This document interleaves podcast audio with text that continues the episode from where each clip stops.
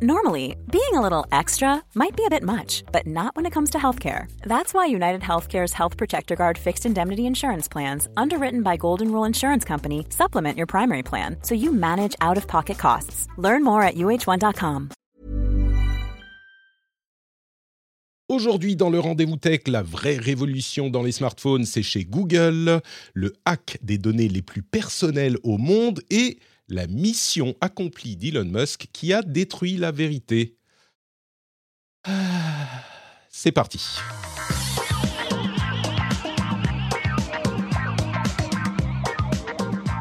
Bonjour à tous et bienvenue sur le rendez-vous tech numéro 534. Nous sommes en octobre 2023. Je suis Patrick Béja et j'aimerais remercier très chaleureusement les patriotes qui ont rejoint le Patreon. Benjamin Nardini, Vulcan, le Vulcain de la caméra peut-être, Jonathan Lemen, Lily Doudida, Jonathan Ling et les producteurs de cet épisode, Lancelot Davizard et Rémi X. Merci à vous tous de soutenir financièrement cette émission. Sans vous, elle n'existerait pas. Merci également à Cédric d'être là avec nous. Bonjour Cédric, comment vas-tu? Salut Patrick, ça va, ça va fort bien. Je, je le vois un peu plus grave que d'habitude encore. Cédric, non rien. Tu ne m'as pas dit comme dans un rêve, quelque chose cloche. C'est le signal, ah bah non, de, le signal secret. Quand on te demande comment ça va, tu dis pas comme dans un rêve, c'est genre ça veut dire à l'aide. Euh, c'est l'inverse du bad signal. C'est tout va mal. Restez chez vous. Non non, j'ai voilà, j'ai la crève, j'ai mal à la gorge. Enfin c'est pas grave, c'est des trucs qui normalement ça passe bien au micro. Bon, crève mal à la gorge, euh, voix suave et euh, sexy. Voilà. Mais tu es là quand même, merci, merci Cédric. On est également avec Pauline Ferrari qui nous rejoint pour la deuxième fois. Salut Pauline, comment vas-tu? Salut, ça va très bien, il fait beau, euh, je suis posée, euh, tout va bien. On va parler de trucs cool, donc ça va. Super, voir Oui, encore un peu la crève. Euh, ah, quand même. quand même. encore un petit peu de la semaine dernière, sinon c'est pas drôle. bon, écoutez, me faites pas, je suis le seul à. Je me suis réveillé avec un léger mal de tête. Euh, je, panique, je panique, je panique. Je prends l'avion dans une semaine. Euh, Après, tu vas avoir une légère, raideur dans le cou. Tu qu'est-ce que, tiens, Arrête, et, cesse. Et après, c'est le début de la fin. Immédiatement. Donc aujourd'hui, on va vous parler de sujets passionnants. Euh, en after show, pour les patriotes d'ailleurs, je risque de vous faire un petit topo sur la musique sur TikTok et comment TikTok, comment on fait de la musique aujourd'hui, comment les professionnels jeunes s'y mettent. Parce que figurez-vous j'explore un petit peu TikTok. Euh, je, vois si je peux l'utiliser pour faire des news. Si vous voulez me suivre, c'est Note Note Patrick. Note Patrick était déjà pris sur TikTok, mais il y a Note Note Patrick. C'est vraiment exploratoire à ce stade. Hein. Je fais des petits tests. Mais donc, je, je, reconsomme un petit peu plus de TikTok et il y a des choses très intéressantes à dire sur comment se passe la musique là-bas. Donc j'en parlerai peut-être en after show après l'émission exclusivement pour les patriotes. C'est la petite partie qui leur est réservée. Euh, et d'ailleurs, ils ont aussi eu un édito, en parlant de création, euh, un édito sur les changements sur Patreon. Euh, ce week-end. J'en ai parlé un petit peu et surtout la manière dont l'industrie de la création évolue. C'est très très intéressant, enfin pour ceux que ça intéresse, moi j'en fais partie. Et la dernière chose que j'aimerais vous rappeler avant de lancer euh, l'émission en propre, c'est que notre IRL, notre rencontre en vrai où on va pouvoir se toucher, enfin pas trop, hein, mais euh, je veux dire on va pouvoir se voir en vrai sans caméra interposée, c'est toujours le 21 octobre, dans une dizaine de jours à peine, à 16h au bar Le Corcoran du Sacré-Cœur. C'est confirmé, j'ai réservé, ils ont dit ok, venez, il n'y a pas de problème. Donc, N'oubliez pas, je vous dis de réserver la date depuis un moment, c'est le 21 à 16h, venez et venez nombreux. Euh, Cédric, tu seras, tu, pensais peut-être venir? Je ne sais pas si tu seras revenu. Je, pense toujours venir. Très bien. Bon, bah on verra. Ah, c'est samedi hmm. euh, C'est compliqué. Premier jour des vacances de tous ça. Ah, d'accord. Bon. Faut que je réfléchisse. C'est pas moi. Hein. Moi, moi, je n'ai qu'une envie, c'est de venir, mais j'ai des impératifs. Euh, Alors, viens avec tes enfants, qui ont besoin. Hmm. Je ne sais pas si ça les passionnera. Bon, écoutez, non. on va se lancer dans le premier sujet de l'émission. Le premier sujet, euh, c'est un sujet fort intéressant, je trouve, puisque nous allons parler de la vraie, la vraie première révolution dans le mobile depuis bien longtemps. Et oui, je, ne vais pas mâcher mes mots. Euh, c'est peut-être un titre que vous pensez un petit peu euh, accrocheur, trop accrocheur, buzzy, putaclic même, mais non, c'est vrai. Potentiellement. on va, on va en parler dans un instant. Euh, Google a fait sa présentation de rentrée comme tous les ans, quasiment. Ils présentent leur nouveau matériel. Ils ont présenté le Pixel 8 et le Pixel 8 Pro. Ils ont également présenté la euh, Pixel Watch 2 et les Buds Pro. Alors, euh, tous ces appareils sont vraiment ont des nouveautés intéressantes. Le, la montre commence à devenir une montre euh, dont on comprend le, le, but, l'objectif, enfin, qui est une vraie montre. Les Buds Pro, ils ont des fonctionnalités intéressantes également, euh, des trucs de suppression de bruit de fond, etc., euh, etc. Donc, tout a l'air intéressant dans cette présentation, mais c'est quand même du relativement classique, on va dire, pour 80%. Donc, je vais vous parler euh, spécifiquement de ce que je retiens de cette présentation. Si vous voulez la voir en résumé de 15 minutes, euh, le lien sera dans la, newsletter, comme toujours. Donc, vous pouvez aller voir ça si vous voulez les détails. Mais ce que je retiens, c'est surtout sur le téléphone. D'une part, il y a euh, une vraie implémentation de l'IA générative et surtout conversationnelle avec l'intégration de l'assistant, l'intégration de Bard donc leur équivalent de chat GPT, dans l'assistant mhm. qui est inclus au téléphone, et ça permet énormément de choses. L'IA est développée au-delà de cet assistant à qui on peut parler dans un langage naturel et qui nous répond avec un langage naturel, genre on lui demande euh, oh, est-ce que tu peux faire une euh, recette de tarte à la rhubarbe avec euh, de, de, la farine sans gluten et tel et tel ingrédient? Et il va vous comprendre et sortir le truc comme ChatGPT, donc avec plus ou moins de succès, mais en tout cas plus de succès que les assistants classiques. Il y a aussi d'autres choses dans l'IA. Hein. On peut euh, changer les images, enlever euh, le couillon qui est dans le fond de la photo qu'on veut pas, arranger. Genre, si on a une photo avec euh, Pauline, moi et Cédric et qu'on en prend trois et que dans chacune il y a une personne qui sourit et les deux autres qui font la gueule, et eh ben on peut arranger. c'est une fonctionnalité qui existait déjà ailleurs, mais qui est là réimplémentée très bien. On peut arranger une photo finale où tout le monde sourit ou où tout le monde fait la gueule, selon le choix. Euh, ce genre de ah, choses, il y a un truc qui est très cool. Il y a euh, la fonctionnalité Zoom Enhance. Vous savez, c'est la fonctionnalité où on peut zoomer dans une photo qui est toute pixelisée. Et euh, du coup, quand on lui dit enhance, eh ben, il peut effectivement améliorer. Vous savez, comme dans les films, genre zoom, enhance, et ça remet la bonne qualité du truc. Eh ben, ça fonctionne pour de vrai. Donc ça, c'est cool. Tout ça, c'est l'IA c'est sympa, c'était attendu. Il y a un truc un petit peu inattendu, c'est le capteur de température, enfin un thermomètre euh, ah infrarouge, qui est cool, genre euh, la petite est malade, pas besoin d'aller chercher un thermomètre. Je ne sais pas si ça marche pour la température du corps, mais normalement. Mais, c'est ça, c'est est-ce que, est que tu mets le téléphone sur le front de quelqu'un et ça prend la température? Non, c'est comme les temps. ça serait sympa, alors claque sur la tente. tu, le mets vraiment sur ta tête Non, c'est comme les, les, thermomètres infrarouges. tu sais, tu pointes, tu appuies et ça, ça marche comme ça. C'est sans contact. Sans contact. Ok, qui fait dans la euh, pièce ou quoi, tu la température. C'est ça.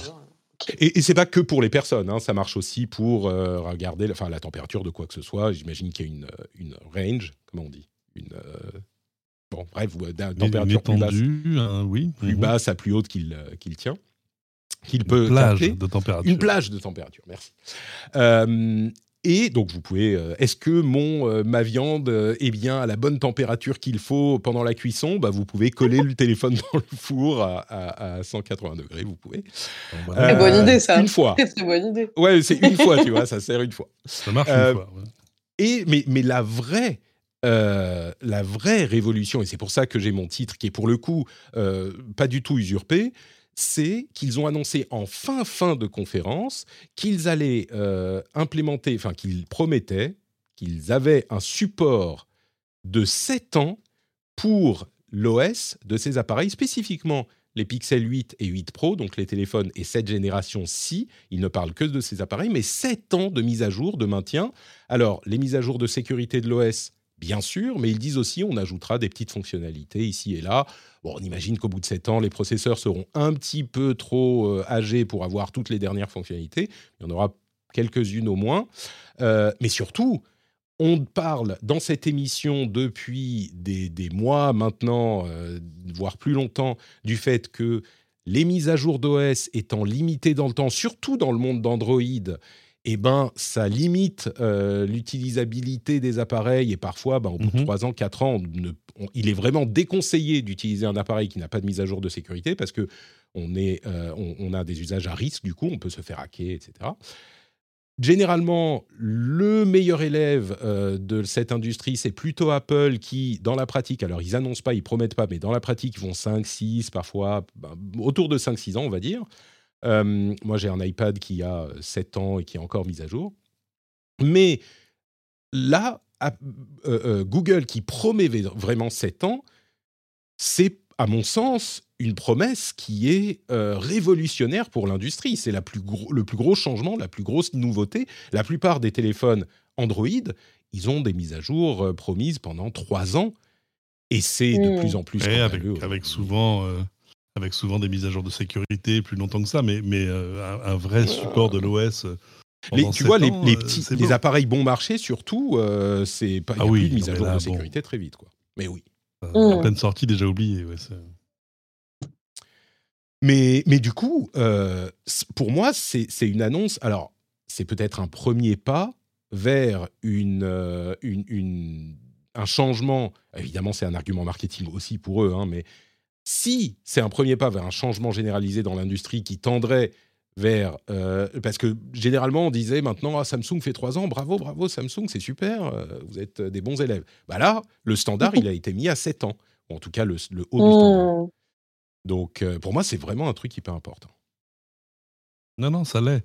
Maintenant, est-ce que les gens vont vraiment garder leur smartphone 7 ans? C'est une autre question, mais c'est pas ça la question en fait. C'est que on a, euh, on a un marché de l'occasion qui est finalement euh, un peu, un peu sclérosé. C'est-à-dire qu'il y a, peu, il y a la, part des, smartphones qui se vendent d'occasion, elle est. Je ne sais pas combien c'est d'ailleurs. Est-ce que c'est 30% Est-ce que c'est. Euh, mais il n'y en a pas assez. Pourquoi il n'y en a pas assez? C'est parce que les téléphones ne durent pas aussi longtemps qu'on pourrait le vouloir. maintenant, avec l'augmentation des prix, moi maintenant, j'ai pris la résolution de ne pas changer de téléphone. Alors, moins de 3 ans. Allez, voilà. 7 euh, ans, c'est difficile à tenir. Bah, disons que au minimum, euh, il y a des gens qui gardent leur téléphone plus longtemps.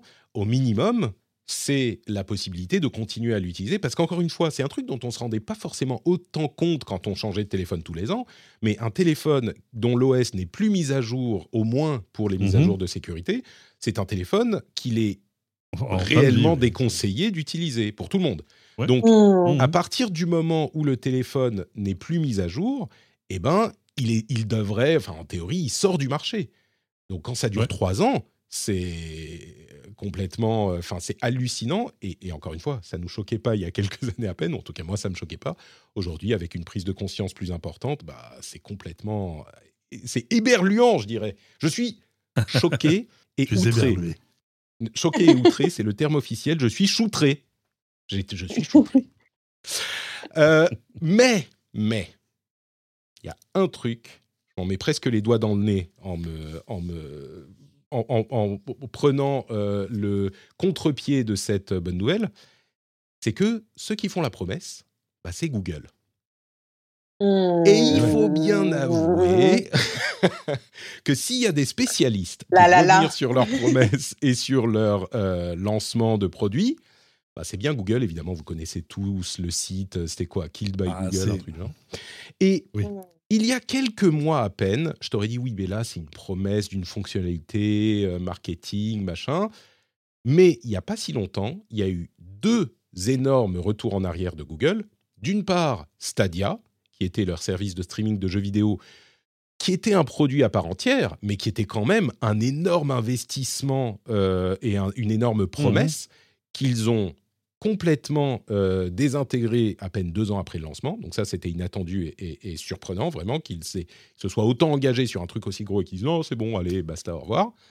Et l'autre chose, c'est comment il s'appelle ce système d'abonnement euh, Google One ou un truc du genre, où on paye par mois, ah qui était lancé aux États-Unis, on paye par mois, on a le téléphone, l'abonnement euh, Google One et c'est Google Pixel Pass, je crois, ou un truc du genre, mhm. et on a l'abonnement à tous les services Google, etc et tous les deux ans, on récupère un nouveau téléphone.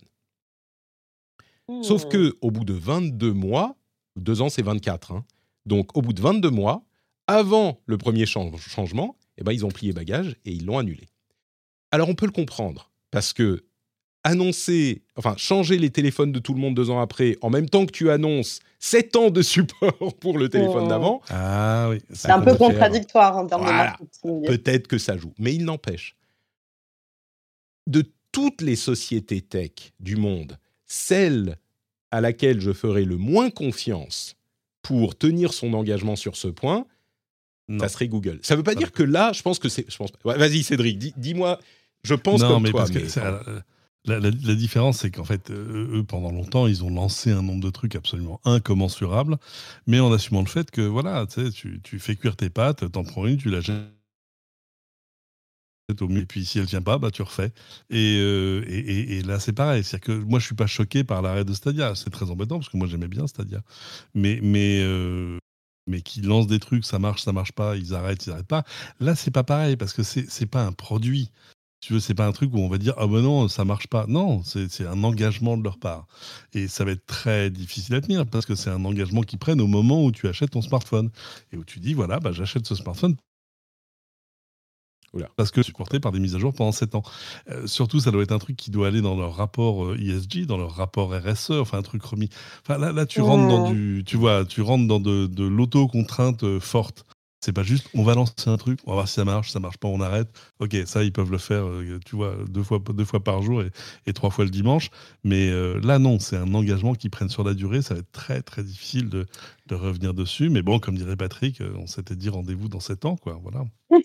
Je, c'est, c'est- bon, je suis d'accord avec toi sur le principe, et ce que, c'est ce que j'expliquais sur Twitter et ailleurs ces derniers jours.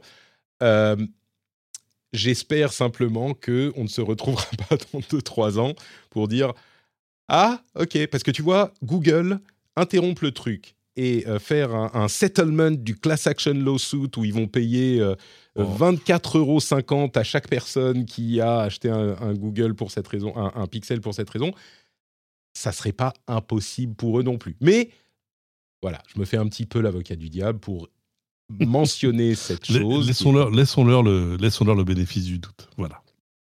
En tout cas, je trouve que c'est une promesse intéressante, euh, ne Ah serait-ce que dans, alors dans un argument marketing aussi très euh, sur, je pense, la prise, en, prise de conscience euh, écologique euh, globale du monde dans lequel on vit. Mais je trouve ça intéressant, comme tu le disais, Patrick, si euh, dans toute l'industrie euh, des téléphones portables, et je pense notamment à Apple, euh, qui est très connu pour avoir des téléphones qui durent pas forcément euh, des fois euh, très longtemps, ça dépend. Mais euh, tout ce qui est la question de l'obsolescence programmée, en vrai, c'est hyper intéressant parce que si tout le monde commence à s'aligner un peu sur ce truc d'allonger la durée de vie des smartphones, et peut-être que ça va créer aussi un mouvement d'aller de plus en plus vers le reconditionné, euh, de plus en plus vers, vers tout ça. Et en tout cas, je trouve ça intéressant que ce soit vraiment sur les, les mises à jour de sécurité, quoi. Et d'avoir donné la priorité à la sécurité et pas juste sur, euh, je sais pas, des fonctionnalités un peu gadget, vraiment de dire, euh, en fait, le téléphone va tenir et euh, les données vont tenir avec, quoi.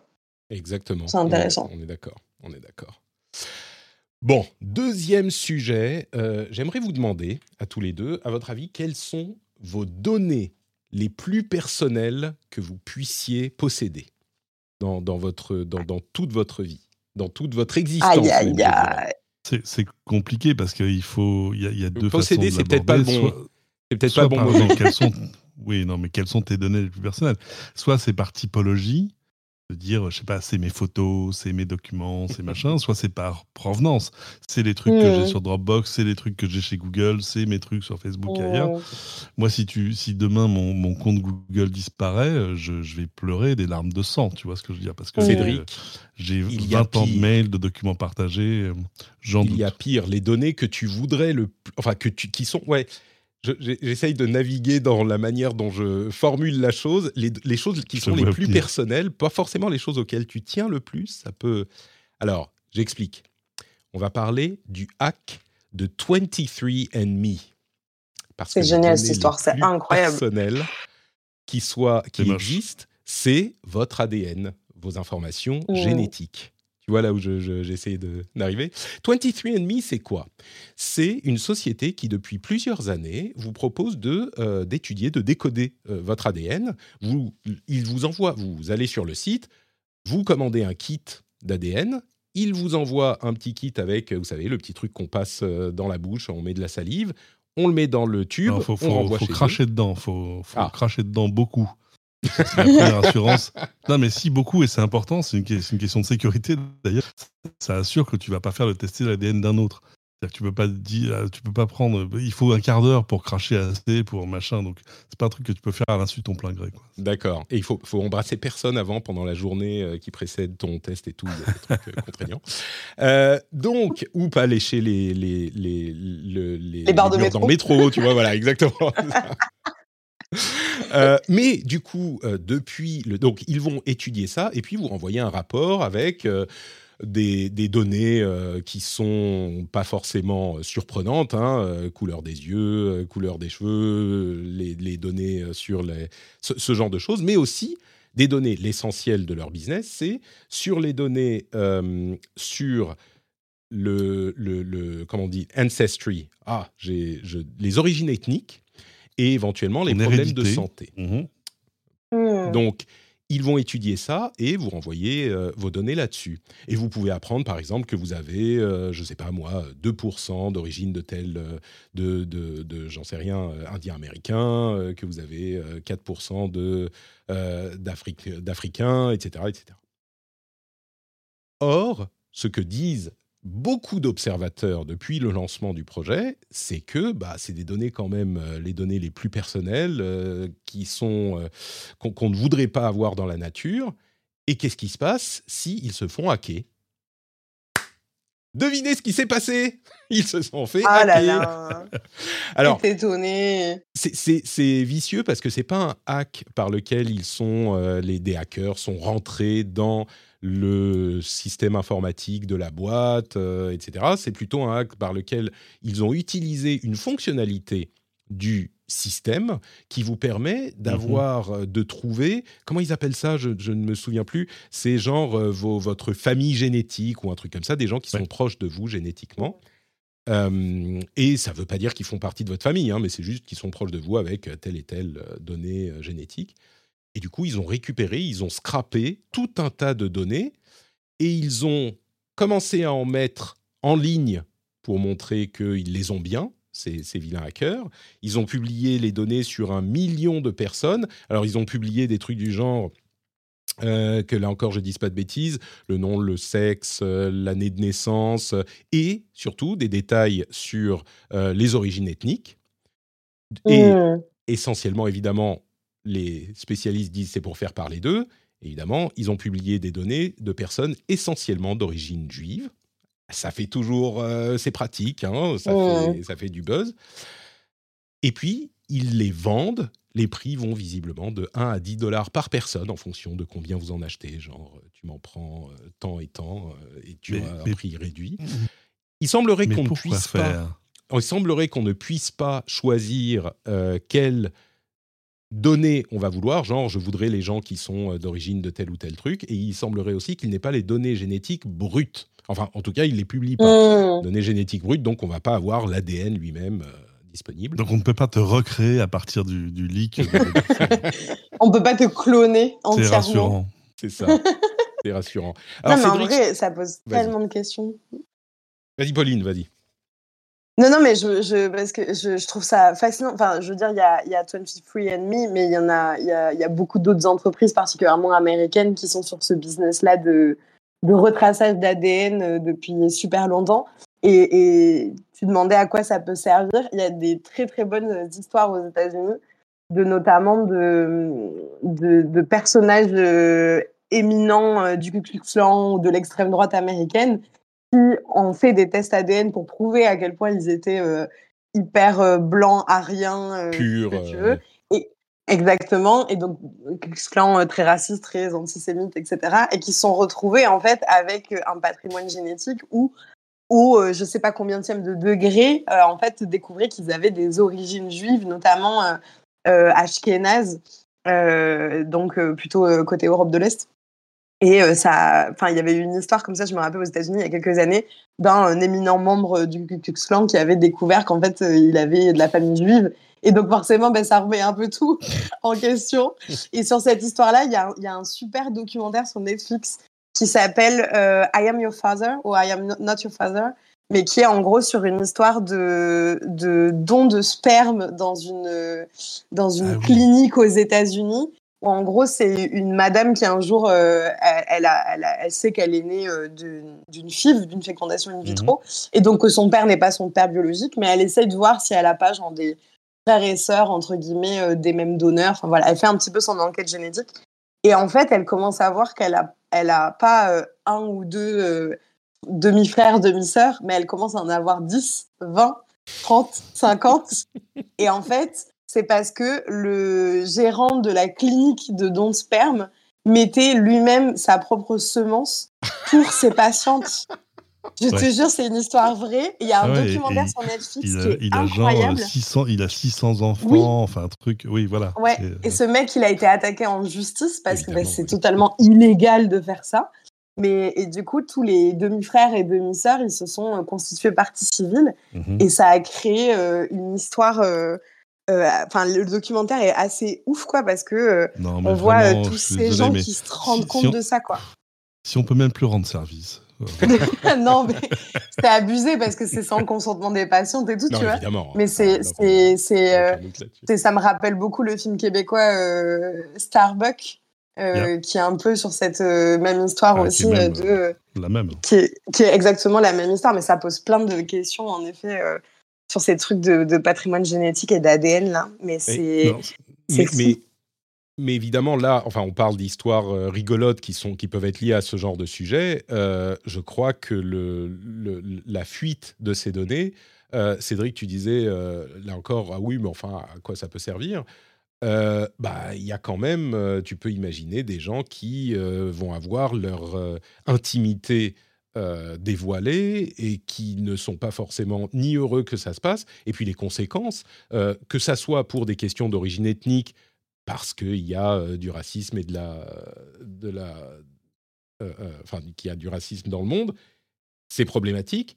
Et puis, euh, on nous dit dans la chatroom également, euh, ça pose la question non seulement pour tes propres données, mais aussi pour ta descendance. Il y a les- des questions d'assurance. euh, Alors, c'est plus régulé en, en- Alors oui, en- non, en c'est, France, oui, mais- alors c'est, c'est- non, c'est, là je suis pas d'accord. T'imagines, ton assureur va aller chercher des données hackées euh, pour recalculer ton contrat. On est chez les fous là. Euh, Non, non, non, c'est- c'est non. Ah, que aux je- c'est- États-Unis euh, Aux sais, États-Unis, c'est euh, tout à fait possible. Euh, Moi, je qui- suis pas, pas, pas qu'ils très vont aller. Hein. pas qu'ils vont aller pr- euh, récupérer des données hackées, mais si ce genre de choses se diffuse largement, euh, une question de pre-existing condition, c'est quelque chose de très sérieux et euh, tu peux avoir un truc dévoilé sans ton consentement. euh, je ne sais pas s'ils vont aller regarder les données Non, parce que mais alors non, non, mais il faut il faut voir ce que c'est qu'un profil 23andMe. Moi, je connais bien l'entreprise, je connais bien sa cofondatrice. Euh, c'est, euh, on, on, on te dit, on te dit pas tu as ça. Enfin, si, on te dit tu as tel gène. En, gros- en gros, on te donne des pourcentages de prédisposition, des, des choses, mais qui ne veulent pas dire que tu es malade ou que tu vas être malade. Euh, Non. c'est pas, c'est pas Oui. ça, tu vois. On te dit, voilà, vous avez euh, 14% de plus que la moyenne de la population de chances de développer un diabète de type 2. Vous avez, enfin, tu vois, et, c'est des choses qu'il faut en plus mettre en parallèle avec euh, des facteurs euh, environnementaux, euh, de, de, d'hygiène de vie. Enfin, voilà. Donc là-dessus, je suis pas très inquiet. Après, dire, oulala, vous avez peut-être euh, 4% d'hérédité qui est juif ashkénaze. Oui, alors très bien, mais c'est toute l'Europe centrale. Donc si tu c'est comme toute, toute l'Amérique et le reste qui ont été quand même colonisés par, des, par les Irlandais euh, qui se sont insérés dans le patrimoine génétique de l'essentiel du continent. Ils sont très forts pour ça. Euh, et, donc, je, enfin, tu vois, le, côté, euh, si j'avais, si ma fiche était là-dedans, et, et si elle arrivait dans les mauvaises mains, qu'est-ce qu'il pourrait vraiment faire avec? Pas grand-chose. Après, je Bah. conçois que ce soit très embarrassant pour 23andMe, mais tu sais, tu sais qui sont les premiers hackers de 23andMe C'est la police. Parce que ah, tu mélanges avec un des... peu là, Cédric. Ah non, non, non, non, c'est- je mélange pas. Attends, et là, ça pose une vraie question parce que ce que des hackers dans une cave font, ok, tu dis, bah, ok, bah, c'est la vie, c'est des criminels, que vous dire. Mais mais il y a eu des vraies questions sur la police qui utilisait ces plateformes justement pour y insérer euh, des, hum, des profils génétiques, des profils ADN euh, inconnus. Et pour voir justement s'ils arrivaient à trouver des profils proches, dans les- dans- Mmh. tu vois, pour retrouver un parent, un cousin, un machin, une localisation, etc. Et ça marche très bien. Il y a des gens qui ont attrapé comme ça Mais ça pose quand même là la question, parce que là, c'est la puissance publique qui commence, qui viole en gros les conditions d'utilisation du site. bon, mais, mais voilà, tout ça pour dire que bon, je comprends, c'est embêtant. Tu, tu, demandes, tu demandes ce qu'on peut faire. Et tu as souvent tendance, mhm. avec, avec raison, à rappeler qu'on est peut-être euh, alarmiste sur certaines euh, utilisations de données et que parfois, euh, ce n'est pas justifié. Mais en l'occurrence, on a quand même potentiellement un fichier, de, un, fichier qui inclut les données ethniques des gens et les données médicales des gens.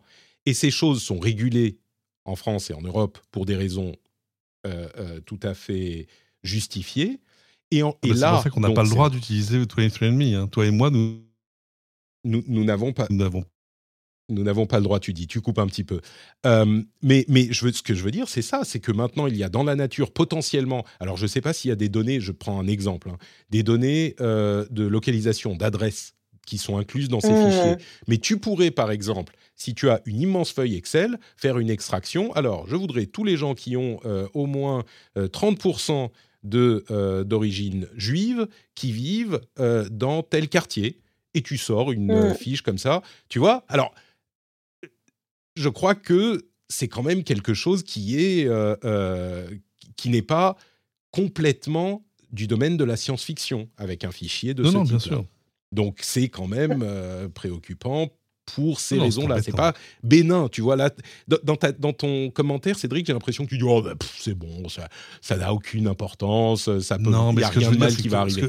J'espère. Ce que je veux dire, c'est que le, pire, ce que je veux dire, c'est que le pire n'est jamais sûr et que la, la, particularité de ce fichier, de cette fuite de fichiers là, comparée à euh, toutes les aux centaines de data leaks qu'on voit partout, en fait pas un, animal euh, terriblement différent. Voilà. Ah si, il y a les origines ethniques et les données de santé. Non, mais les origines ethniques, il, faut, si, tu prends l'annuaire, si tu veux, tu vois ce que je veux dire. Si, si tu veux faire un fichier de juif ashkénaze, tu prends, je sais pas, l'annuaire de New York et, tu le fais par rapport au nom de famille. Euh, si tu veux, ce, que, je veux dire, c'est que les, les, les, utilisations. Euh, Dans l'annuaire, il n'y a pas écrit à côté du nom, c'est pas un fichier informatique, c'est régulé spécifiquement les fichiers informatiques parce qu'il y a une facilité de tri et d'extraction de données qui est un plus importante que dans un annuaire. Dans l'annuaire, il n'y a pas écrit, euh, tu vois, à côté du nom et dans un fichier informatique, euh, Patrick Béja, euh, qui habite à côté de, de Central Park, a 45% de patrimoine génétique juif et, et, indiqué dans l'essentiel des documents publics. Hein on sait si tu es euh, blanc, noir, hispanique, etc. etc. Hein. C'est pas euh, là aussi, c'est faut le remplacer dans un contexte. Bon, c'est pas euh, voilà. Tout ce que je veux dire, c'est c'est très embêtant. C'est pas la fin du monde. Sur ce point, d'accord. Entre c'est pas très embêtant et c'est pas la fin du monde, on se retrouvera effectivement. oui, voilà. Accessoirement, le papier de Wired le rappelle. Euh, 23andMe dit attendez, il faut quand même qu'on vérifie de notre côté que ces données sont bien ce qu'elles disent être. Et il y a un mm. souci parce que de fait, ils, ont, il y a des profils euh, remarquables. Il y a Zuckerberg, Elon Musk, Sergey Brin. Et hein euh, ils, sont aperçus que Sergey Brin et Elon Musk apparemment partagent le même numéro, le même numéro de client. Qui est, quand même, bon, enfin voilà, donc c'est à vérifier. donc il faut les valider. Voilà. Pauline, tu veux conclure là-dessus? Tu voulais dire quelque chose? Non, mais je trouve que ça, ça, pose plein de questions. Euh, moi, je pense au, niveau euh, en fait, je pense que c'est à, mettre aussi en effet dans un contexte où entre, par exemple, bah, notamment les États-Unis et l'Europe, il y a une protection des données qui est quand même très très différente. Mais euh, mais ça pose vraiment question. En fait, je trouve ça intéressant de le regarder d'un point de vue justement français et européen où on a une meilleure protection des données en regardant ce que les États-Unis font de pire à ce niveau-là euh, en termes de protection des données et de se dire qu'en fait il y a une possibilité juste de blackmail en fait de chantage euh, sur des origines ethniques, sur des problèmes de santé. Et, aussi rappeler que euh, bah, il n'y a pas très très longtemps en France, euh, euh, c'est Pôle Emploi qui a été hacké et qui a vu ses données personnelles en ligne. Et moi-même, j'ai reçu un magnifique mail de Pôle Emploi disant ne vous inquiétez pas, il n'y a rien de grave. Et moi, j'avoue que ça m'a beaucoup inquiété. moi, ça m'a beaucoup, enfin, ça m'a beaucoup inquiété ce truc-là de de donner de données Pôle emploi, même si, euh, pareil, on pourrait se demander à quel point elles sont euh, sensibles, ces données Pôle emploi. bon, de savoir que, que je suis pigiste et que du coup je touche le chômage, est-ce que c'est très grave? Je ne sais pas. Mais, euh, mais ça, pose, ça pose des questions quand même. Mm. Et, euh, et, de se dire qu'aussi, euh, bah, en termes de hack, je crois qu'on en parle la dernière fois en plus, mais de, que les, établissements de santé sont de plus en plus hackés en France, les hôpitaux euh, particulièrement sont victimes de hacks très régulièrement, et de rappeler qu'en fait, les, données de santé, ça reste des, des, données hyper sensibles, et ça peut être facteur de discrimination à l'embauche, au travail, à l'assurance aussi, même si on est moins extrême que les États-Unis ça reste quand même euh, plus compliqué, je sais pas, pour acheter une maison, avoir un prêt, euh, euh, avoir accès à certains biens et services. Donc, c'est. Mais je trouve qu'il y a tout un truc autour de, un peu aussi, parfois du business aussi de, l'analyse ADN qui moi me pose énormément de questions là-dessus et de quel point. Enfin, j'ai l'impression que c'est un truc qui explose et notamment sur TikTok et tout, des gens qui essayent de savoir un peu d'où ils viennent. Et je sais pas, ça pose plein de questions, le fait de monétiser ça, de, enfin, je sais pas. Ça, je sais pas, ça me mm. pose plein de questions Il y a, il y a quelques années, j'aurais dit ah mais peut-être qu'un jour tout le monde saura tout et ça sera pas un problème parce que tout le monde sera euh, au grand jour et donc tout le monde s'aimera plus et machin. Bon, écoutez, euh, c'est beau, c'est utopiste. Oui, c'est pas comme ça que ça marche, il semble. Et justement, en parlant de c'est pas comme ça que ça marche, bah peut-être que euh, parfois c'est ça marche exactement comme c'était prévu. En tout cas, pour Elon Musk avec le troisième oh sujet. Là là. je suis fatiguée d'avance et en même temps j'ai tellement de rage en moi, Patrick. Vraiment, je, je... oh là là. je suis euh, comment dire J'ai titré Mission accomplie. Musk a détruit la vérité et c'est en y pensant que j'ai fait ma capture d'écran de ma tête euh, fatiguée et donc j'ai rajouté ensuite entre parenthèses fatigue. C'est pas que j'ai envie de parler euh, d'Elon Musk et de ce qui se passe sur son réseau, c'est que malheureusement, ah euh, c'est nécessaire et c'est important pour comprendre ce qui se passe sur le réseau, sur Internet et même au-delà. D'ailleurs, euh, on va certainement, ça va encore m'attirer des petits commentaires iTunes, genre ah, Patrick est moraliste, voilà, il dit ce qu'il faut penser, il fait la leçon. Non, non, c'est pas vraiment ça mon intention en tout cas.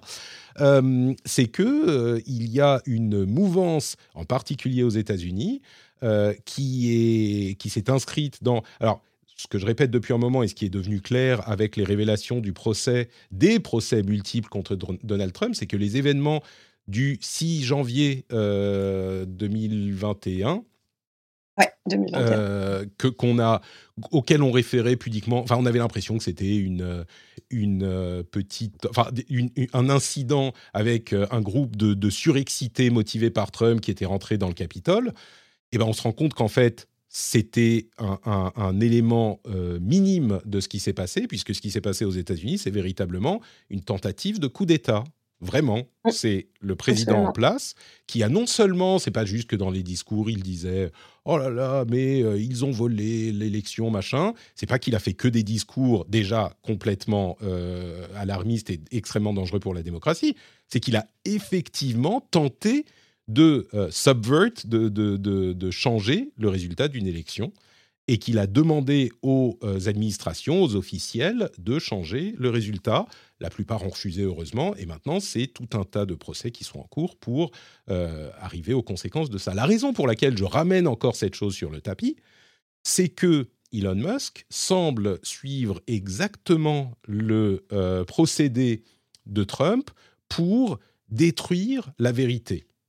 Et avec les événements euh, qui, ont lieu depuis euh, samedi au Moyen-Orient, en Israël, eh bien, de plus en plus de journalistes constatent que sur Twitter, la vérité n'existe plus en raison spécifique des actions de Elon Musk sur Twitter, qui semble-t-il en plus aurait suivi un plan écrit par un suprémaciste blanc. C'est, vous allez me dire, mais c'est de la science-fiction, tu machin. Non, non, non, non, c'est pas de la science-fiction.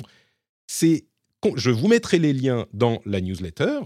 C'est complètement noir sur blanc euh, avéré ces choses-là. Et ce qu'il a fait donc, c'est qu'il a euh, créé un contexte où la désinformation est favorisée donc la frontière entre l'information vérifiée et la désinformation a été complètement floutée, avec notamment le fait de supprimer, enfin de, changer la signification de la vérification des comptes. Eh bien, on ne, sait plus à qui se fier. Euh, elle est rémunérée parce qu'ils payent les gens qui euh, font le plus de clics, et évidemment, on sait que euh, ce n'est pas les gens qui disent les choses les plus sensées qui font le plus de clics, eh bien, ils payent, donc ça diffuse l'information plus plus largement. Et en plus de ça, ils sont, cette désinformation est immunisée. C'est vraiment, on parlait d'ADN tout à l'heure, c'est rentré dans l'ADN de la plateforme en raison des changements qu'il a implémentés. la désinformation est immunisée parce que les équipes de modération ont été euh, réduites, ont été euh, même euh, décimées et même les outils qu'ils utilisaient pour identifier la désinformation. Il y avait un outil, par exemple, qui coûtait peut-être un petit peu cher, mais euh, qui était prévu pour identifier des médias copiés euh, et présent mmh. à plusieurs reprises sur la plateforme. Ça permettait de voir quand une fausse information, une fausse image, un faux média se diffusait. Et eh ben cet outil n'existe plus dans l'équipe de modération réduite de Twitter. Donc c'est vraiment des choses concrètes. Et tout ça, ça, mène, ça a amené à plusieurs journalistes, à l'occasion des euh, événements de ces derniers jours, euh, de constater comme William Raymond. William Raymond, c'est un journaliste qui suit de très près l'affaire Twitter. Alors, il a tendance à être un petit peu emphatique, on va dire. C'est toujours euh, Donald Trump est terrifié, machin. Bon, mais, c'est son, c'est son, c'est son, c'est son vrai sujet, Donald Trump. Moi, je connais bien William, c'est un, mec remarquable. Mais, mais, euh, donc le, truc, c'est pas ça. Il faut, faut jamais oublier qu'on n'a pas tous le même Twitter. mais fini. Je veux, je veux juste finir euh, sur ce point. J'ai presque fini. William Raymond, notamment, je le prends en exemple parce que c'est symptomatique de ce que j'ai vu par ailleurs. il dit, et Twitter est un outil qu'il utilise depuis longtemps. C'est un journaliste indépendant d'investigation qui est aux États-Unis depuis longtemps. Il a fait plein de reportages euh, extrêmement recherché, et il couvre en ce moment euh, Donald Trump spécifiquement, mais il dit Twitter ne sert plus à rien, ou presque. C'est le constat que euh, j'ai fait hier. en Israël, c'est l'horreur, et sur ma timeline, c'est le chaos. Pourquoi?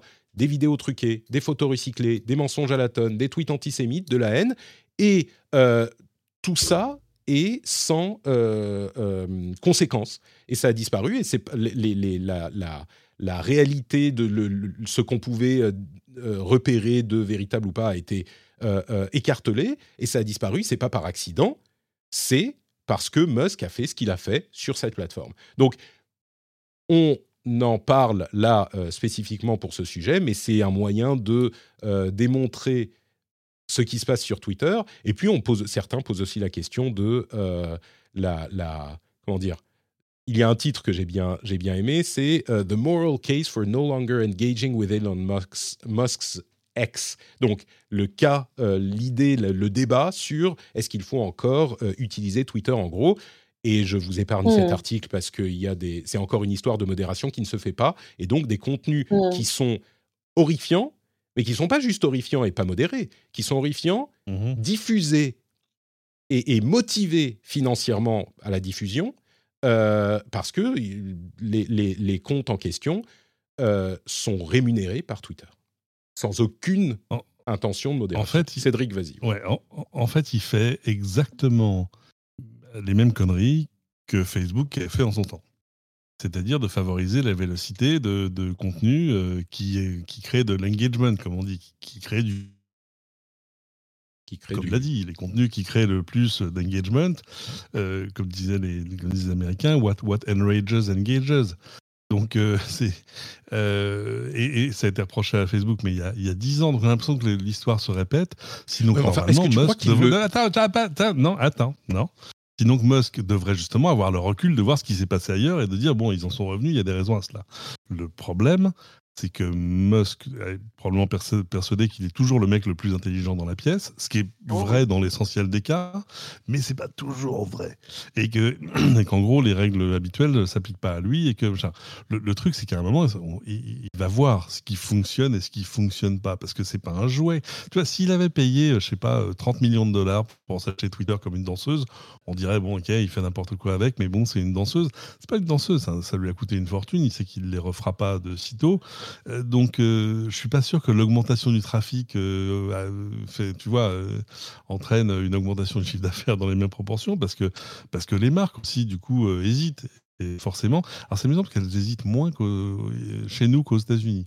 C'est peut-être aussi un contexte particulier. C'est ce que je voulais dire sur William Raymond, c'est qu'il est tellement dans, euh, euh, tu vois, la dénonciation de tous les trucs sur Trump, etc., que son environnement sur Twitter est quand même, euh, on n'est pas loin du fond de l'égout, quoi. C'est pas, et, c'est pour ça, moi, je, je fais l'effort à chaque fois que je démarre X sur mon téléphone d'aller uniquement voir mes abonnements. Je regarde pas ce que Twitter veut me pousser parce que de toute façon, ça va faire remonter à la surface que des trucs à avec lesquels j'ai pas forcément envie d'interagir. Et c'est amusant parce que régulièrement, je vois des trucs en disant qu'est-ce que c'est que.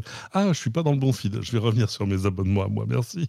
Et, les gérer un peu plus avec un peu plus de discipline. Mais je suis d'accord que oui, enfin, c'est que là, il y a plus de, enfin, la, modération a plus les moyens de modérer. Enfin, c'est devenu n'importe quoi. Je suis d'accord sur le fait qu'on avait les, coches bleues, comme on dit, euh, comme repère auparavant, et que ce repère on l'a perdu. Enfin, donc euh, oui, c'est, c'est, euh, enfin, t'as l'impression d'arriver dans une soirée où tout le monde est bourré quand tu regardes le feed que propose Twitter et, que c'est pas juste des abonnements. c'est pas sur certains très sujets intéressant.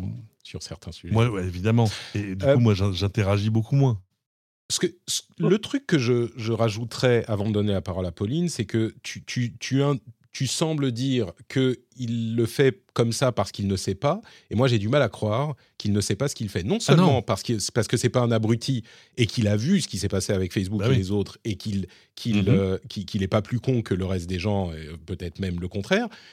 Et d'autre part, parce que lui, ce qu'on voit de ses intentions, de ses tendances, de ses proclivités, sont euh, de plus en plus clairement MAGA chez MAGA. Il euh, retweet des euh, comptes qui sont conspirationnistes, il oriente les gens vers des idées qui sont ne faites pas confiance à la presse, le journalisme est partout, n'importe qui, faites confiance aux gens qui sont dans votre timeline plutôt. Enfin, tu vois, c'est pas, c'est ah pas il, Nous refait le coup du journalisme, il nous refait le coup du journalisme citoyen 15 ans plus tard, alors qu'on sait que, que c'est pas, pas du journalisme. Sauf que enfin, il me semble assez clair que c'est intentionnellement pour détruire la confiance en l'élite journalistique de, des côtes, tu vois, exactement comme le faisait, comme le faisait Trump. C'est difficile de regarder le, corpus de tout ce qu'il a fait depuis, on va dire, deux ans sur Twitter et de ne pas conclure que, bon, bah, il est simplement pour dire les choses, on va pas reprendre du début à chaque fois, il est droite maga, quoi. Et donc, son ouais, mais méthode. C'est même pas ça, parce qu'en fait, il n'a pas intérêt à le faire. Mais. Ah. C'est-à-dire que sur, sur, le long terme, ce n'est pas son intérêt. Tu vois ce que je veux dire euh. Donc, c'est difficile de réfléchir comme ça sur quelqu'un qui, qui, joue contre son propre euh, portefeuille, en tout cas. Quelle est l'intention finale? C'est peut-être la question qu'on pourrait poser. Mais Pauline. Voilà. Euh, moi, mon... moi j'aimerais compléter là-dessus parce que je pense qu'au-delà de la question de juste entre guillemets euh, euh, la question de l'advertisement et de euh, du enfin de qu'est-ce qu'on met en place comme stratégie pour gagner sa croûte aussi avec Twitter, le rentabiliser, enfin tout ça. Je pense que moi je suis assez d'accord sur le fait que Elon Musk a une, une, pensée politique et a une stratégie politique liée à son rachat de Twitter et à son utilisation de Twitter dans les règles qu'il a mis en place. Et c'est pas nouveau. Euh, et je pense que sur cette question-là, par exemple, le fait de nier la vérité, Trump a amorcé quelque chose, euh, enfin amorcé, en tout cas a rendu euh, très public et très décomplexé le fait de dire qu'il n'existe pas une vérité, mais il existe des vérités. Et Elon Musk, il se situe un petit peu dans cette, dans cette continuité, comme tu le disais, cette espèce de journalisme citoyen 15 ans plus tard, là. Mais quand on regarde, moi, ça fait, ça fait longtemps que je travaille un petit peu aussi sur euh, les conséquences euh, de la modération catastrophique qui se passe sur Twitter depuis le rachat euh, par Elon Musk. Et c'est aberrant. Là, là, on parle du cas du conflit israélo-palestinien, mais en fait, c'est le cas sur quasiment tous les sujets politiques où il y a vraiment les pour et les anti. Il y a vraiment une, une volonté de la part d'Elon Musk de faire fructifier la désinformation, de faire de, mettre en place en tout cas des stratégies. Et même, en fait, Elon Musk se cache pas sur Twitter euh, lui-même de retweeter des trucs euh, hyper, euh, hyper de droite, hyper racistes, hyper antisémites, hyper transphobes aussi.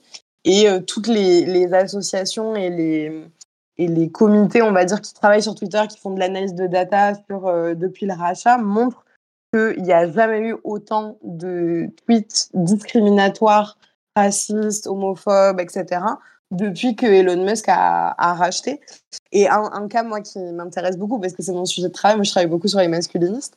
Et euh, au moment où Andrew Tate, donc euh, Andrew Tate qui est euh, considéré comme le roi des masculinistes, enfin, c'est mhm. autoproclamé en tout cas, en 2000, à l'été 2022, il s'est fait bannir de tous les réseaux sociaux. Il s'est fait bannir pour incitation à la haine, notamment envers les femmes.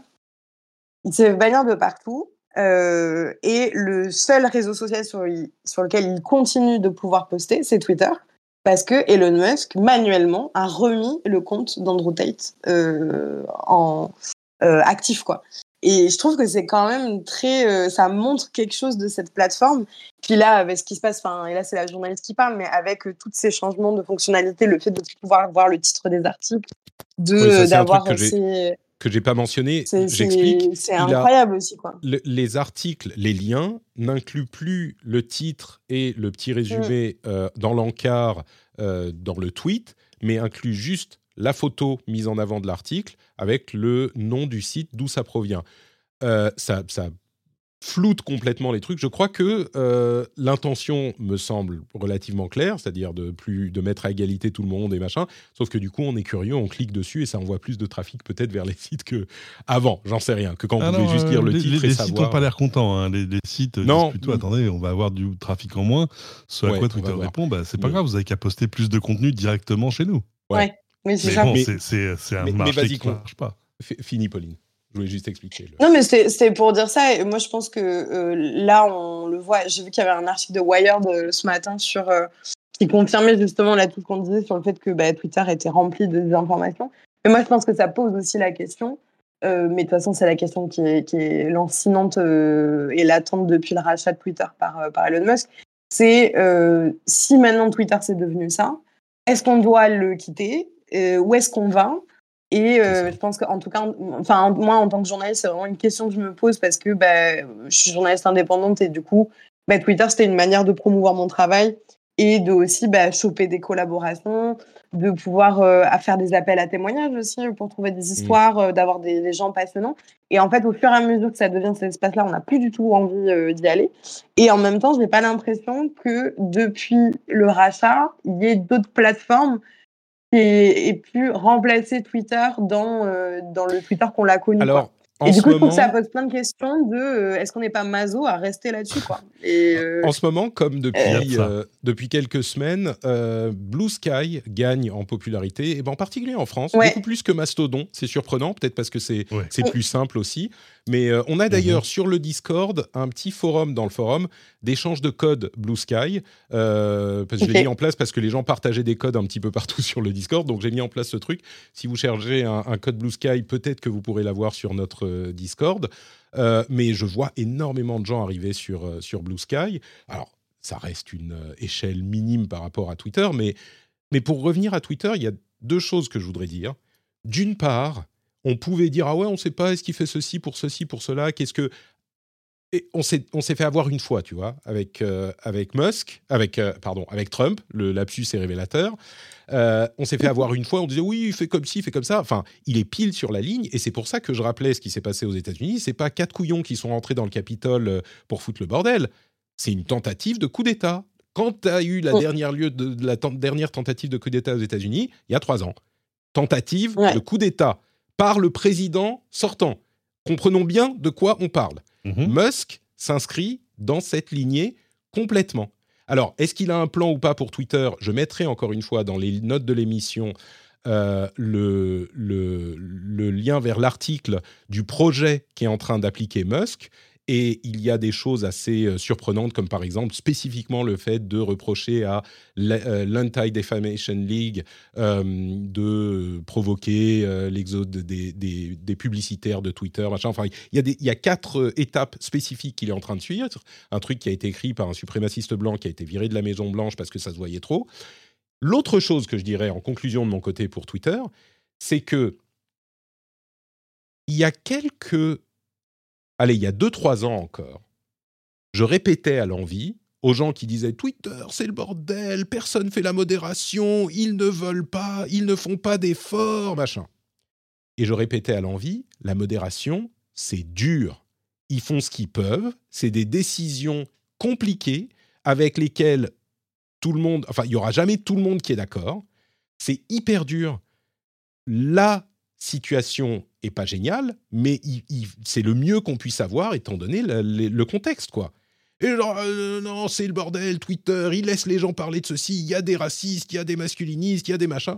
Alors oui, dans une certaine mesure, mais c'est hyper dur la modération. La version c'est le bordel, on l'a maintenant. La modération n'existe quasiment plus. Euh, ils font pas d'efforts clairement. Ils sont contents de voir euh, se diffuser la désinformation. Donc, s'il y a une sorte de, de, silver lining dans cette histoire, de, côté positif un petit peu, pour conclure avec, euh, c'est que souvenons-nous de ça.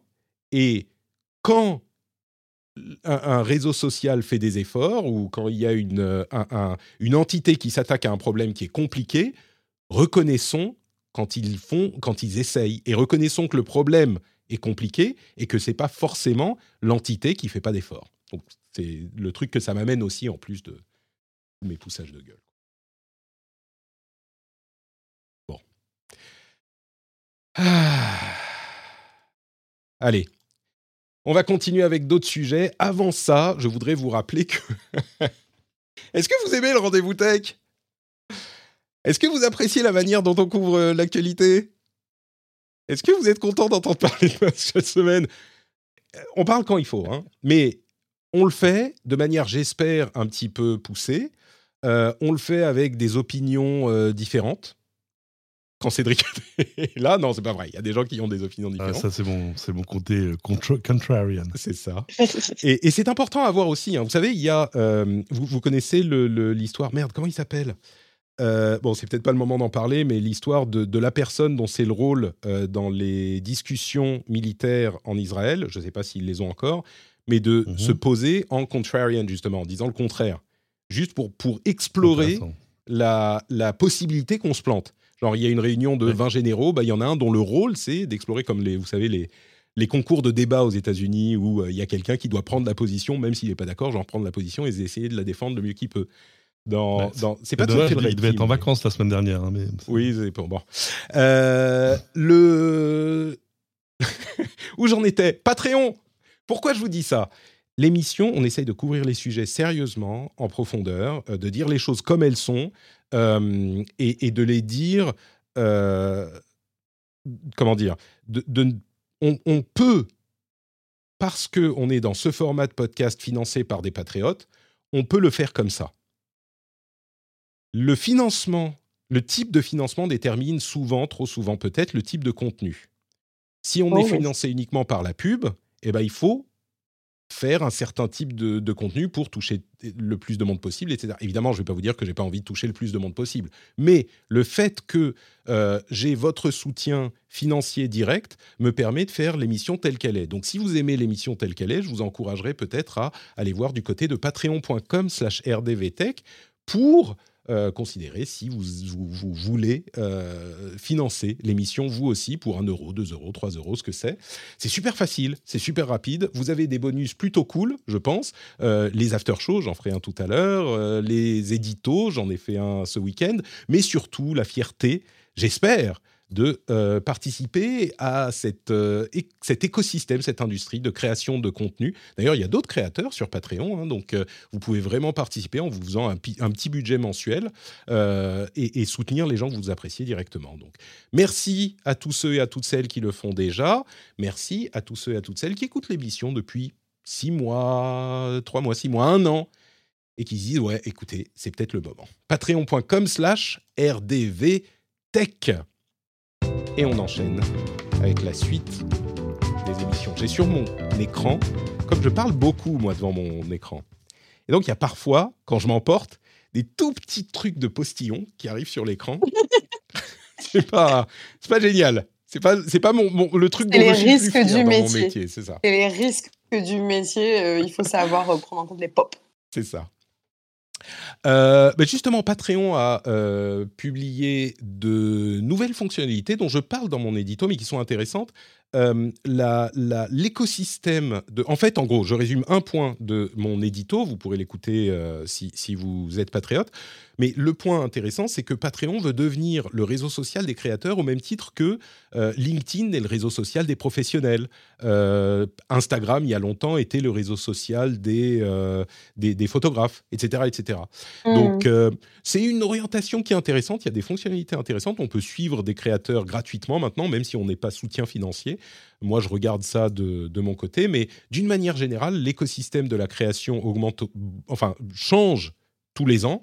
et là, c'est une adaptation qui est plutôt intéressante parce que le, le et il en parle beaucoup, Jack Conti, qui est le fondateur de Patreon, dans sa, vidéo, la manière dont il évolue. Encore une fois, j'en parle dans l'édito, mais, mais c'est ce qu'il dit, c'est la plateforme dont vous dépendez, il faut que vous puissiez lui faire confiance. Nous, on travaille pour vous, les autres, pas forcément. Donc, c'est une approche intéressante. Spotify. Je trouve que c'est un sujet hyper intéressant. Enfin bref, je, sais pas. Non, mais en fait, je, je, trouve que c'est très lié à Twitter aussi, mais, mais euh, c'est un, un, sujet qui anime un petit peu le journalisme indépendant euh, depuis, euh, depuis quelques mois, en tout cas, de, du côté de mes confrères, consoeurs, hmm. où on, a de, on voit que la presse galère de plus en plus. On a vu ce qui s'est passé avec le JDD notamment. Et en, tout cas, en tant que pigiste, on a de plus en plus de mal à parfois vendre des piges ou en tout cas trouver des médias avec qui on puisse avoir des collaborations régulières. Et tu vois, il y a vraiment une, un shift qui est en train de se faire, j'ai l'impression, depuis plusieurs mois, où il y a de plus en plus de journalistes qui ouvrent leur Patreon, qui euh, se mettent aussi sur euh, d'autres plateformes, je pense à Substack notamment, pour créer des newsletters aussi euh, payantes. Et je trouve que ça pose plein de questions sur bah, quel type de journalisme et quel type de création de contenu de manière plus globale on a envie de voir dans les prochaines années. Et de, est-ce que, ouais, on doit ouvrir des Patreons, demander de l'argent au public pour pouvoir faire du travail de qualité? Et je trouve que c'est, c'est une question hyper intéressante sur euh, bah, le monde des médias et le monde de la création. Euh, et, et, je trouve ça vraiment intéressant que ça commence à se développer un petit peu de, de plus en plus. Je serais curieux de voir si Patreon réussit à prendre cette place ou si même cette place peut exister, parce que c'est bien gentil de dire, euh, Non, mais elle, elle existe un peu déjà. Regarde ce qui se passe euh, sur Substack et ailleurs, où tu as des mm. journalistes qui deviennent leurs propres médias.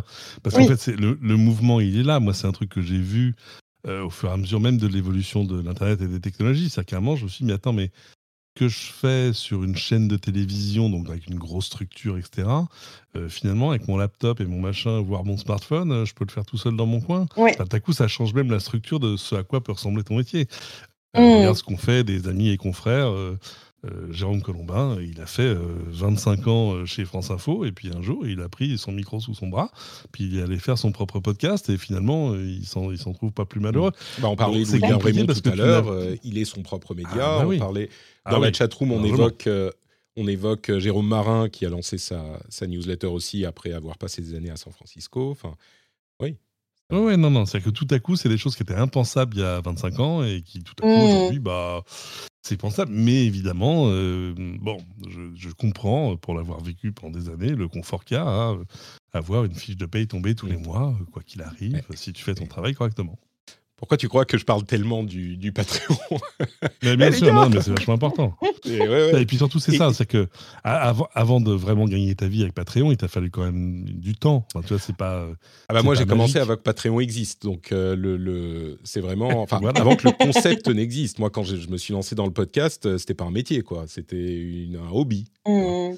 Et on a, c'est pas faute d'essayer, hein, mais euh, c'est au moment où Patreon mmh. a existé où on parle parfois. Peut-être qu'on fera une, discussion sur le sujet. En attendant, l'édito pour les Mais patriotes. Il faut inviter Jack Conte alors, c'est pas compliqué. Ah bah, très simple. Je suis sûr qu'il a. Pas même si ce, que, ce que je préfère chez Jack Conte, c'est sa femme. Mais c'était pas le, sujet. Pamplemousse, Pamplemousse, très très bien cette euh, chaîne. C'est ce qui l'a poussé d'ailleurs à créer Patreon. Parce qu'il avait. Il faisait des covers sur YouTube et il avait genre des millions de vues et il faisait 200 dollars de revenus parce que c'était des covers. C'était pas. Euh, à propos de musique, Spotify, euh, qui semble revoir à la baisse ses ambitions podcastiques, comme on en parlait les dernières ces dernières semaines, euh, a eu une idée intéressante. Alors, il copie Audible qu'il fait déjà, mais dans l'offre premium de Spotify, il y a désormais 15 heures d'audiobook incluses. Alors, c'est des titres spécifiques. Hein. J'imagine que vous n'aurez pas les dernières sorties, mais 15 heures par mois, c'est plutôt cool. C'est pas suffisant si on veut écouter un livre entier, mais ça s'ajoute à l'offre existante. Offre premium partout faudra que, j'offre plus de trucs dans l'offre premium du Note Patrick. Le Note Patrick Plus, qu'est-ce que je peux offrir en plus? Que tu pourrais faire une lecture comme au, The Event euh, des lectures du temps, euh, du temps des tempêtes de Nicolas ah, Sarkozy. Par exemple, par exemple, il y a des ce que faisait, ce que faisait, euh, ce que faisait C8 pour remplir ses quotas de, création française, où il prenait une jeune femme, mise, la mettait sur un fauteuil et lui faisait lire un livre au milieu de la nuit, tu vois. C'était. Ah, on va lire de la poésie, tu vois. Il est 2 heures du matin, je vais vous lire, je vais vous lire Monterland et elle faisait ça pendant une heure et c'était, ça rentrait dans. J'espère qu'elle était bien payée. J'espère ah, qu'elle avait un bon cachet ah, d'intermittence. Convaincu, convaincu. Ah, j'aurais adoré J'en doute un peu. Les plus anciens d'entre nous, les plus anciens d'entre nous peuvent se souvenir sur la 5, c'est-à-dire il y a plus de 30 ans maintenant.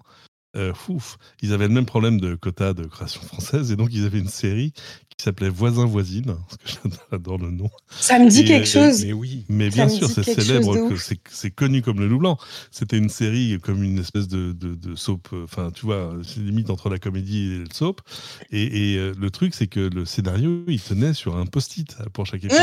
Ah oui, bien sûr. C'était, c'était, alors tu rentres chez toi et il y a machine, elle va passer te voir. Voilà, ça c'est le scénar de l'épisode. et maintenant, allez-y. Et donc tu voyais Ouais. un garçon moi, que j'avais connu qui s'appelait un comédien qui rentrait chez lui et forcément il fallait qu'il occupe le temps et l'espace.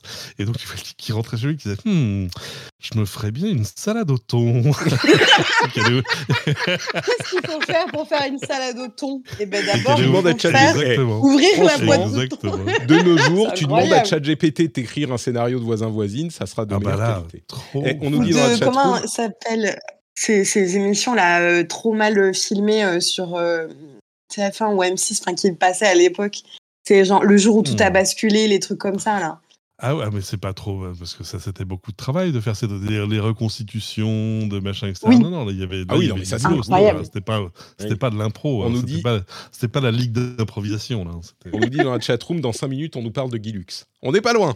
On n'est pas loin. Je vais plutôt On est, on, parler. est, on, est, on est à deux doigts. On est à Je deux vais doigts. plutôt orienter vers le futur et Windows 12 euh, en vous disant qu'il n'est pas totalement impossible que Windows 12 fonctionne avec un abonnement.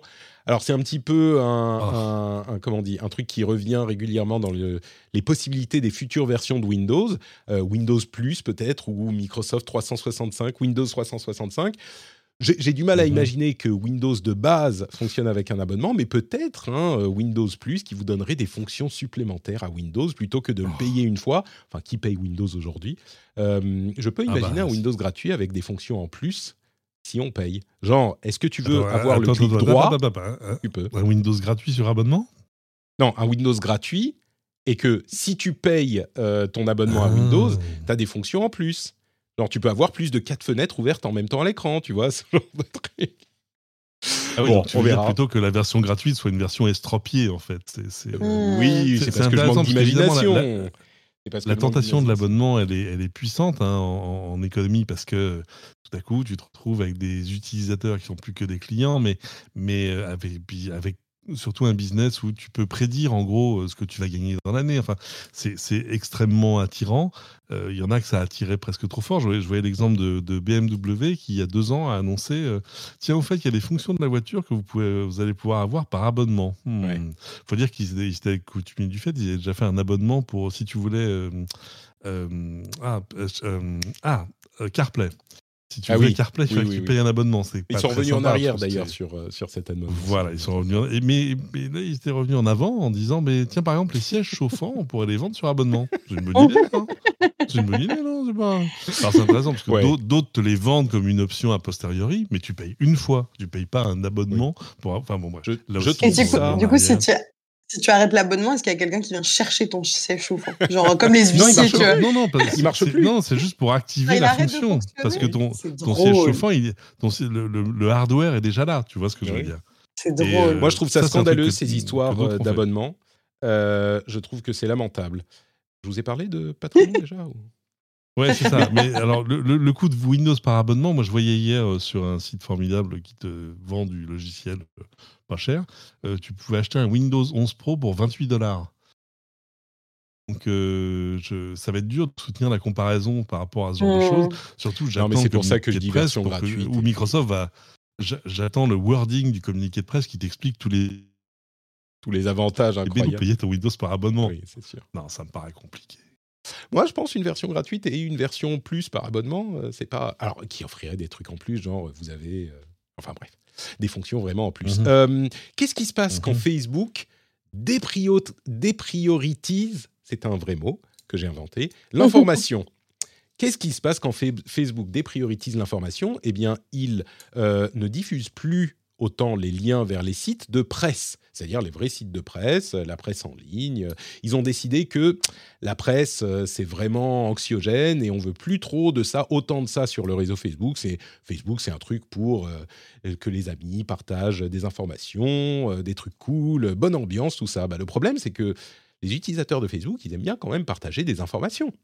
Euh, et donc, hmm. oh d'autres, d'autres liens vers d'autres sites de news, d'informations, qui sont pas dans les listes des trucs à déprioritiser, eh ben, ils ont pris le relais. Et notamment, euh, selon cette, euh, cette, ce rapport de Newsweep, sur les 10 articles les plus partagés en septembre 2023 sur Facebook, on parle des États-Unis, euh, eh bien, sept d'entre eux viennent du réputé site d'information catholicfundamentalist.com, catholicfondamentalist.com. Euh, Au moins c'est clair. Au moins ils ne se cachent pas. C'est pas comme les. C'est ça. pas comme les sites anti-VG, tu vois, qui, qui, mettent des. qui prétendent être des, cliniques, tu sais, ouais. De ouf. Au moins, au moins tu sais que tu sais. où tu mets les pieds, quoi. Je vous disais que c'était pas évident la modération. Terrible. Voilà non, mais euh, là, là ça, sur ça, c'est, enfin, moi, ça me. Mais, mais pour être sur énormément de groupes Facebook euh, divers et variés, mais enfin, Facebook, c'est, c'est, terrible en termes de partage de fausses infos et de, de sites euh, vraiment obscurs là. C'est bien sûr TikTok. Mais j'ai l'impression que ça fait. eh oui. Non, ouais, bah, ça, ça, dépend. Mais, ça dépend. mais ça dépend. Je suis, d'accord. Il y a très très bonnes choses sur TikTok. Tu sais qui on va appeler à la rescousse? 4chan ils vont faire des choses ah. chez 4chan. Ah bah Alors, vous connaissez ce... Bah, bien sûr. Bah, au moins, t'es pas surpris, là, oui. C'est ça, c'est ça. Le, forum euh, des, des, jeunes d'Internet qui sont toujours sur les, tous les mauvais coups, genre, euh, si on peut, on doit. C'est le motto ah de 4chan. Et eh ben, ils ont lancé une campagne de distribution massive d'images super racistes qui ont été générées à la chaîne par des IA. En mmh. l'occurrence, c'est euh, DALI 3 sur euh, Bing. Euh, ils ont dit, oh, vous, mmh vous mettez telle phrase et vous diffusez ça partout, partout.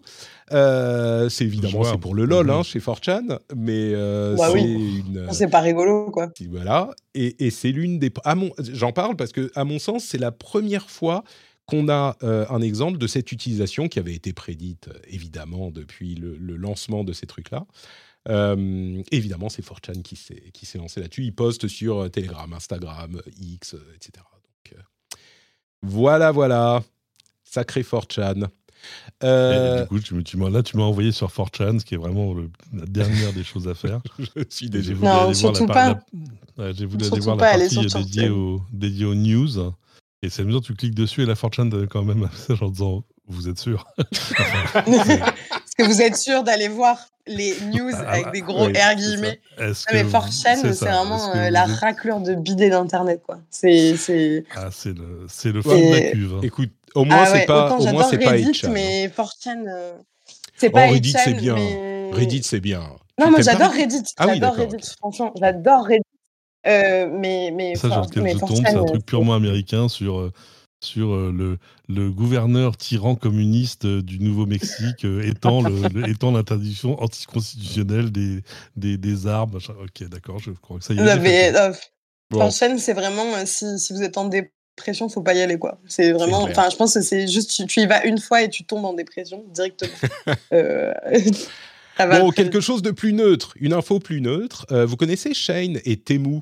C'est des applications d'e-commerce, en fait, euh, chinoises, qui connaissent un succès monumental euh, et qui, ont, qui, fonctionnent tellement bien que selon les données du gouvernement chinois, euh, l'export dans l'e-commerce a connu une croissance de 20% d'une année sur l'autre sur la mmh première moitié de 2023. Les, les, exportations ont chuté, mais dans l'e-commerce spécifiquement, ça a cru et on attribue cette croissance spécifiquement à Shine et Temu. Pourquoi? Parce que euh, bah, les, fabricants chinois peuvent avoir une, euh, un outil tout en un pour se connecter directement aux clients du monde entier. C'est un petit peu comme Amazon, mhm. mais en plus simple, en plus euh, tout en un, en plus clé en main, en plus clé en main. Et ça a permis aux fabricants, il y a des, je mettrai là aussi dans la newsletter le lien vers ce sujet. il y a des outils en fait qui font qu'ils ont à se soucier de rien et ils peuvent facilement vendre au monde entier pas très différent d'Amazon, mais spécifiquement pour la Chine. Donc, euh, ah si, quand même différent. Alors c'est intéressant l'émergence de Temu. Temu, si vous connaissez pas, c'est le nouveau concurrent d'AliExpress.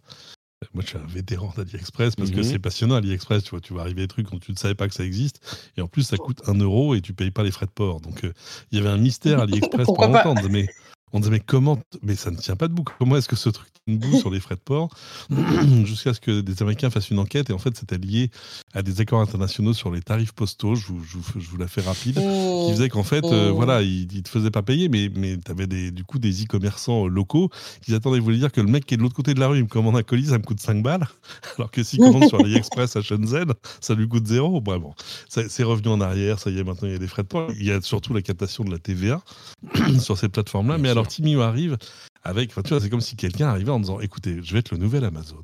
Euh, ouais, vous êtes sûr, faut prendre de l'élan quand même. Et ben, ils ont de l'élan, ils ont un, un fric quasiment infini, Timiu. Et donc, en, en gros, aujourd'hui, vous avez tout, tout sur Timiu et l'objet de promo où tout est à 2 euros. Enfin, c'est absolument incroyable. Mais sachez bien que c'est un truc, c'est des promos qui sont sponsorisés par des capitaux risqueurs. Donc, c'est un peu comme Uber au début quand c'était pas cher. Euh, donc, c'est c'est pas évident que ça dure très longtemps. Mais c'est vrai que c'est passionnant pour découvrir des produits. Même, même à titre euh, pro, j'ai découvert des produits. Alors, parfois, j'ai remonté euh, vers des plateformes plus professionnelles après. Mais c'est un, moteur de découverte absolument euh, incroyable. C'est-à-dire que tu as l'impression que tu as tout le commerce mondial, enfin surtout des trucs produits en Chine, qui est là-bas. C'est ébouriffant. Et Shine mieux, surtout, et- ils ont une stratégie. euh, Pardon, excuse-moi, je t'ai coupé. Non, non, vas-y, vas-y. Mais c'est que soit Chine ou Temu, c'est que là, en fait, surtout du côté euh, de l'influence TikTok et Instagram, ils sont en train de faire Ah des bah. partenariats de ouf avec euh, des créateurs, créatrices de contenu, euh, surtout dans le domaine de mode, lifestyle, etc.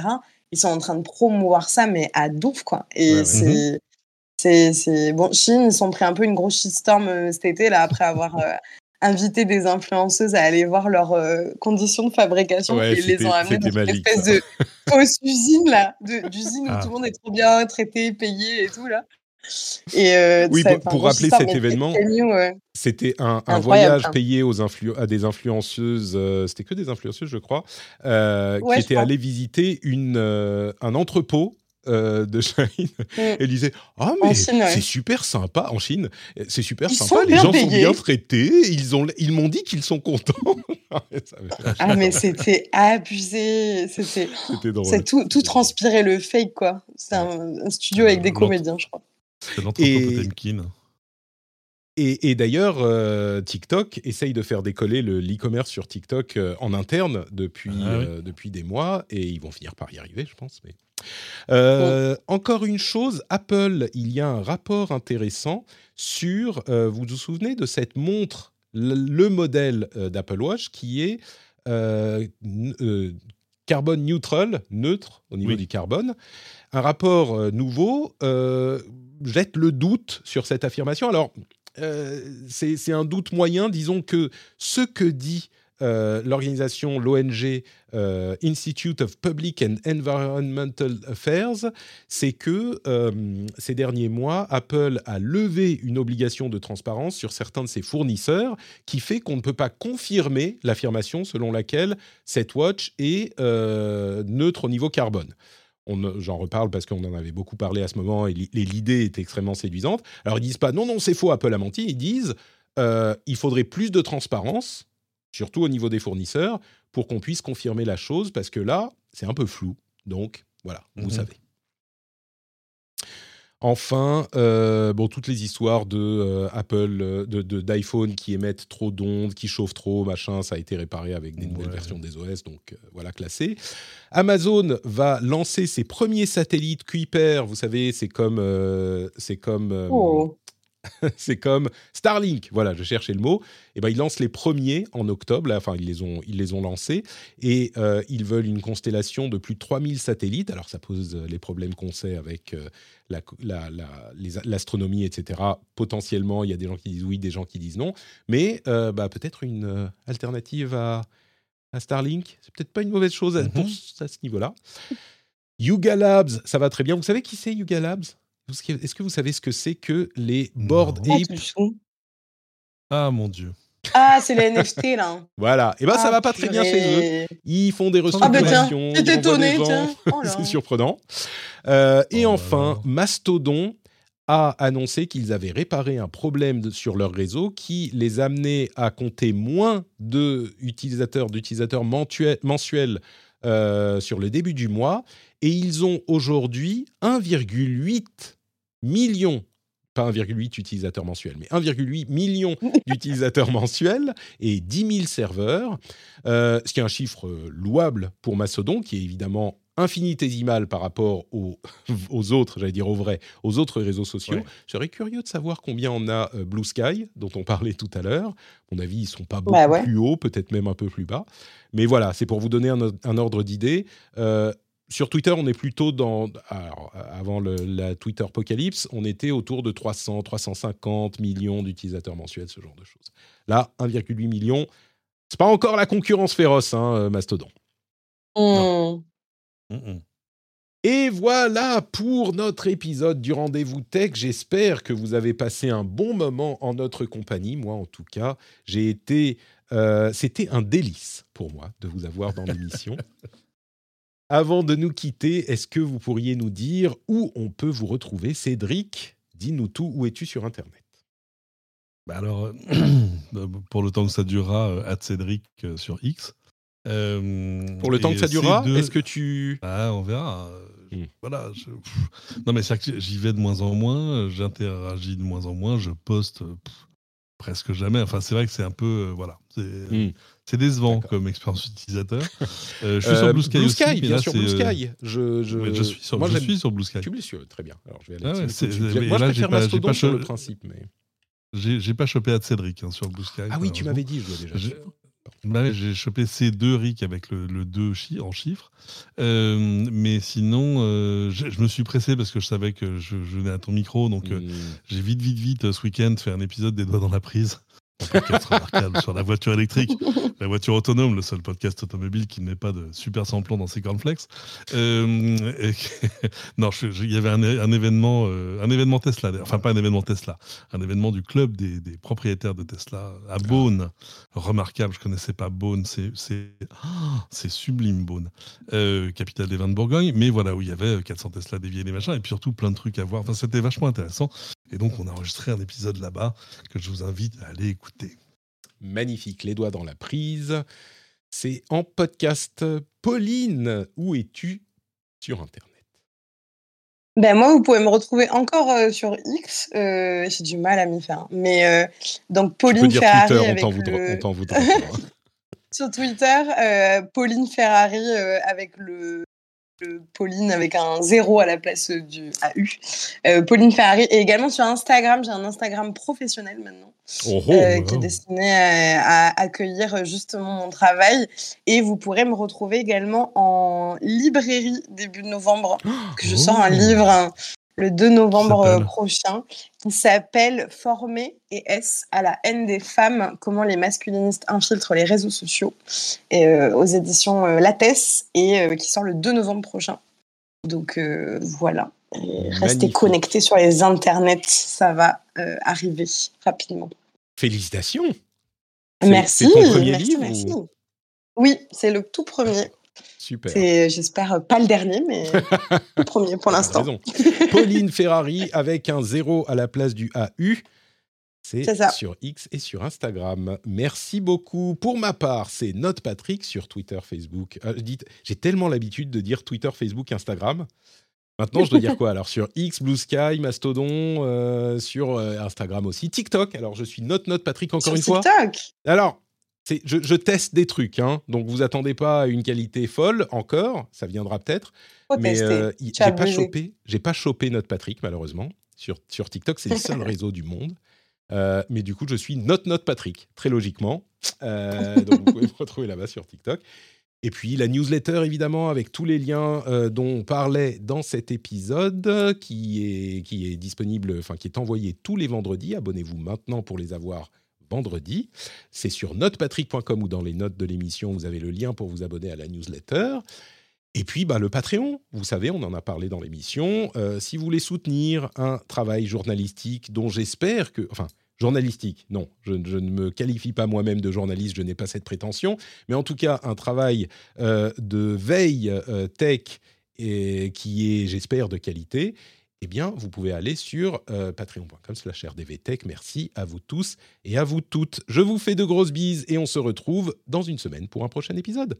Ciao, ciao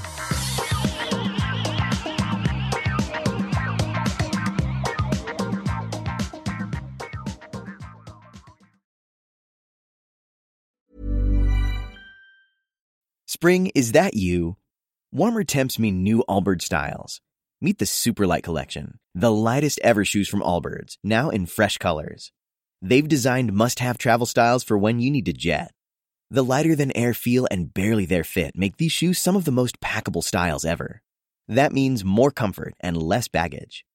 Take the Superlight Tree Runner on your next adventure. Its cushy, lightweight foam midsole supports every step, and the extra outsole traction gives you the grip to just go for it. The eucalyptus fiber upper adds next level breathability to keep you going all day. Plus, the Superlight Tree Runner is comfortable and ready to go right out of the box. So, what can you do in a superlight shoe? What can't you do is the better question. And because they're super packable, the real question is, where are you taking them? Experience how Allbirds redefines comfort. Visit allbirds.com and use code SUPER24 for a free pair of socks with a purchase of $48 or more. That's A L L B I R D S.com code SUPER24.